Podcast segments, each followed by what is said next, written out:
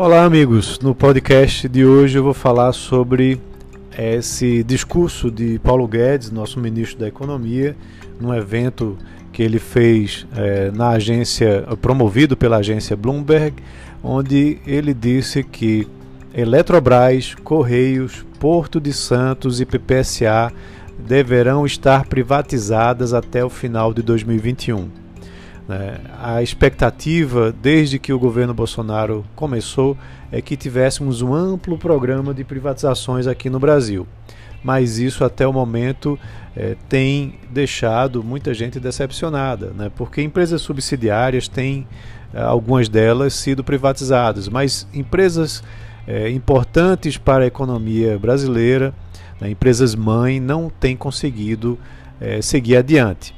Dentre elas, os correios são emblemáticos, né? até, mais, até mesmo porque, com o avanço do e-commerce, né, o leilão dos correios seria muito bem sucedido e nós passaríamos a ter né, uma gestão é, privada mais profissional que daria muito mais certo. Só que aí o ministro, nesse evento, se queixou né, de obstáculos no campo político. Segundo ele, há uma guerra política onde o Ministério da Economia faz as entregas e a oposição diz que não está fazendo as entregas. Ele comentou né, que tem sido ingênuo ao anunciar, né, teria sido ingênuo ao anunciar anteriormente a venda dessas quatro empresas após um acordo com a ala política do governo, para só então descobrir que havia um acordo contrário às privatizações no Congresso. Né?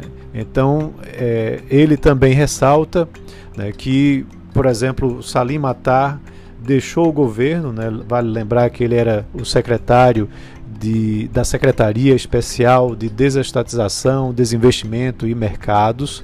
Né, estudos é, foram feitos, mas você não vê na prática a coisa indo para frente. Então, Salim Matar se cansou né, e deixou o governo né, por não ver esses avanços acontecerem.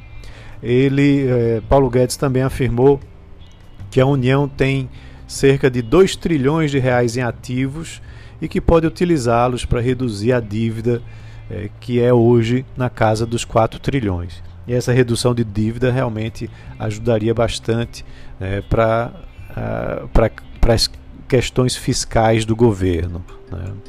É, há realmente uma dificuldade. Né? Vale lembrar que o próprio STF disse que empresas mãe precisam do aval do Congresso. E aí é o grande problema, né? porque deputados e senadores têm interesses próprios é, nessas estatais, interesses políticos, onde eles nomeiam, é, indicam, nomeiam muitos representantes dessas estatais, e aí é, termina fazendo com que eles não tenham interesse né, em se desfazer das empresas estatais. Mas vamos aguardar e vamos continuar cobrando essas privatizações né, e cobrando aí que o Paulo Guedes consiga colocar isso para frente.